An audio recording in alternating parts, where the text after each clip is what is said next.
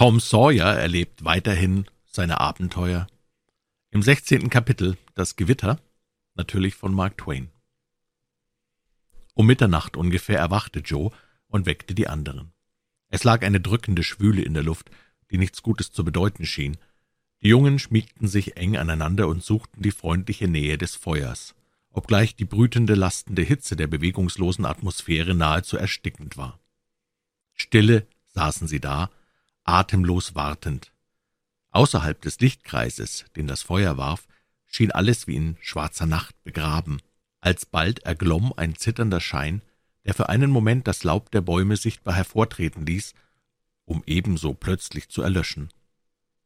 Dann tauchte ein zweiter, schon stärkerer Strahl auf, ein dritter folgte, wie leises Stöhnen zog's nun durch das Geäste der Waldbäume, ein schwacher Lufthauch streifte die Wangen der Knaben, und diese erschauerten in dem Gedanken, der Geist der Nacht habe sie mit seinen Fittichen berührt.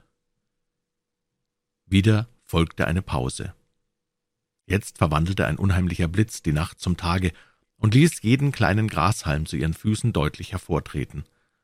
Zugleich enthüllte der Strahl aber auch drei weiße, bange, erschrockene Gesichter.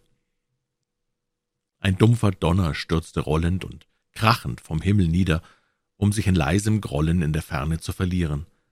Ein kühler Luftstoß folgte, raschelte in den Blättern und jagte die Aschenflocken des Feuers auf. Ein anderer, zuckender, flammender Strahl fuhr nieder, unmittelbar gefolgt von einem schmetternden Krach, der die Kronen der Bäume zu Häupten der Knaben zerreißen zu wollen schien. In sprachlosem Schreck umklammerten sich die Kinder in der trostlosen Finsternis, die der Lichtflut folgte. Schwere, große Regentropfen fielen klatschend auf die Blätter. »Schnell, Jungens, nach dem Zelt!« schrie Tom. Sie sprangen in der Richtung desselben davon, stolperten über Wurzeln, verfingen sich in den Rebenranken und waren in der Finsternis nicht imstande, zusammenzubleiben. Ein wütender Sturm raste in den Wipfeln und verschlang jeden anderen Laut. Die Blitze jagten einander, Schlag auf Schlag, folgte ohrenbetäubender Donner, stromweise stürzte der Regen nieder, vom Sturm flutartig am Boden hingefegt.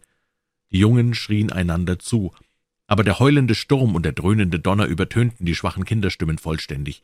Noch gelang es den Knaben allmählich, sich einer nach dem anderen zum Zelte durchzuschlagen, wo sie durchnässt und zu Tode geängstigt Obdach zu finden hofften.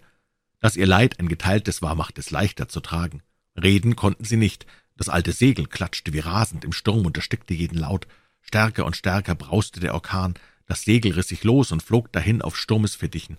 Die Jungen ergriffen sich bei den Händen und flohen oftmals stolpernd und sich wundfallend dem Ufer zu, wo eine große alte Eiche ihnen Schutz bieten konnte.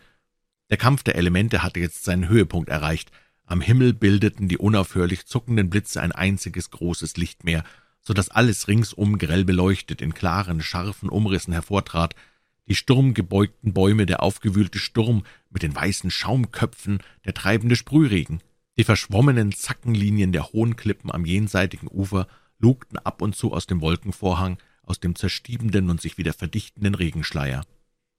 Von Zeit zu Zeit unterlag einer der alten Riesen des Waldes in dem gewaltigen Kampf und stürzte krachend in das Unterholz zu seinen Füßen. Die furchtbaren Donnerschläge fielen jetzt ununterbrochen mit ohrenzerreißendem Geknatter. Das Gewitter steigerte sich zu so solcher Wucht, dass es schien, als wolle es die Insel in Stücke reißen, sie verzehren in Feuersglut, sie versenken in den Wellen des Stromes bis zu den Kronen der Bäume, sie vom Erdboden wegfegen und jede lebende Kreatur auf derselben vernichten in einem Augenblick. Entsetzlich trostlos war die Nacht für die jungen Herzen, die sich obdachlos der Wut der Elemente preisgegeben sahen. Endlich aber ließ der Kampf nach, die Schlacht war geschlagen, die feindlichen Mächte zogen sich zurück, schwächer und schwächer wurde das Drohen, das Grollen, Friede zog ein in die erregte Natur. Die Jungen schlichen zum Lager zurück, noch ordentlich scheu und zitternd, und fanden dort, dass sie alle Ursache hatten, dem Himmel dankbar zu sein. Die große Sykomore, die ihr Lager beschattete, lag vom Blitz gefällt, Sie wären verloren gewesen, hätten sie zur Zeit der Katastrophe darunter geweilt. Alles im Lager war durchnässt, der Feuerherd mit einbegriffen. Leichtsinnig wie ihr ganzes Geschlecht hatten die Jungen keinerlei Vorsichtsmaßregeln gegen den Regen getroffen. Der Verlust des Feuers war ein höchst beklagenswerter Umstand, denn unsere armen Seehelden waren kalt und nass durch und durch. Wortreich beklagten sie ihre missliche Lage. Bald aber entdeckten sie, dass das Feuer sich an dem alten Baumstamm, gegen den sie es geschichtet, aufwärts gefressen hatte, dass ein Streifen desselben ungefähr eine Handbreit der allgemeinen Überschwemmung entgangen war und, wenn auch schwach, weiterglimmte. Mit Geduld und Ausdauer gelang es ihnen denn auch vermittelst kleiner Rindenstückchen und dürrer Zweige allmählich ein lustig prasselndes Feuerlein zu entflammen, das Licht und Wärme ausstrahlte und ihre Geister zu neuem Leben erweckte. Sie trockneten sich und ihren gekochten Schinken stärkten sich mit demselben und saßen dann ums Feuer bis zum lichten Morgen, unter lebhafter Erörterung ihrer nächtlichen Abenteuer, da es ringsum kein trockenes Plätzchen gab, das ein Ausstrecken zum Schlafe erlaubt hätte.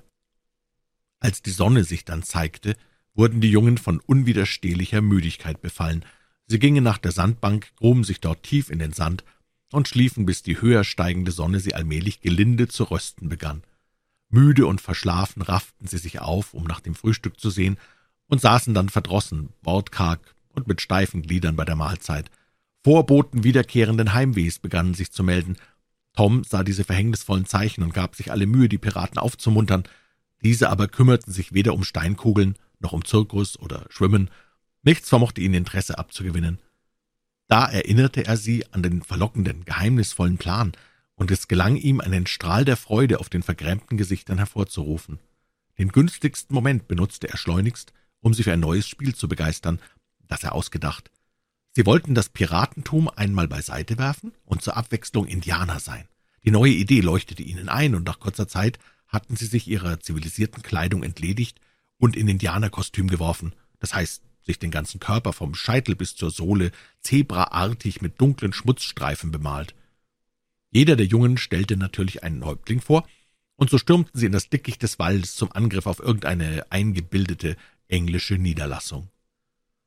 Dann trennten sie sich in drei verschiedene feindliche Stämme, gingen aus ihrem Hinterhalt unter gellendem Kriegsgeheul aufeinander los und töteten und skalpierten sich gegenseitig dem Tausend nach. Es war ein blutiger Tag, mithin befriedigend für die Gemüter der Helden. Als sie sich danach mit tüchtigem Appetit und frohem Mut im Lager sammelten, entstand eine neue, unvorhergesehene Schwierigkeit. Feindliche Indianer konnten unmöglich das Brot der Gastfreundschaft zusammenbrechen, ohne zuvor Frieden zu schließen, und dies war hinwiederum unmöglich, ohne die unerlässliche Friedenspfeife. Wer hat je gehört, dass es ohne diese gegangen wäre? Zwei der Wilden wünschten jetzt, sie wären Seeräuber geblieben. Es gab aber keinen anderen Ausweg aus der Klemme, so riefen sie denn mit möglichst heiterer Miene nach der Pfeife, und jeder tat einen vollen Zug, als die Reihe an ihn kam.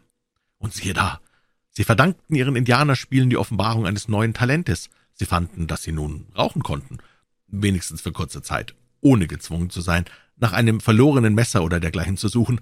Dies machte sie unsagbar stolz und glücklich, und um die neu erworbene Kunst aus Mangel an Übung nicht zu verlernen, machten sie sich nach dem Abendessen sofort wieder vorsichtig dahinter und beschlossen, damit frohlockend den Abend. Sie strahlten vor Glück und Stolz im Bewusstsein der großen Errungenschaft.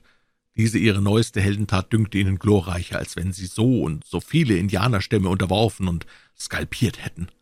Lassen wir sie also nur ruhig rauchen und schwatzen und prahlen, da wir im Augenblick keine weitere Verwendung für sie haben.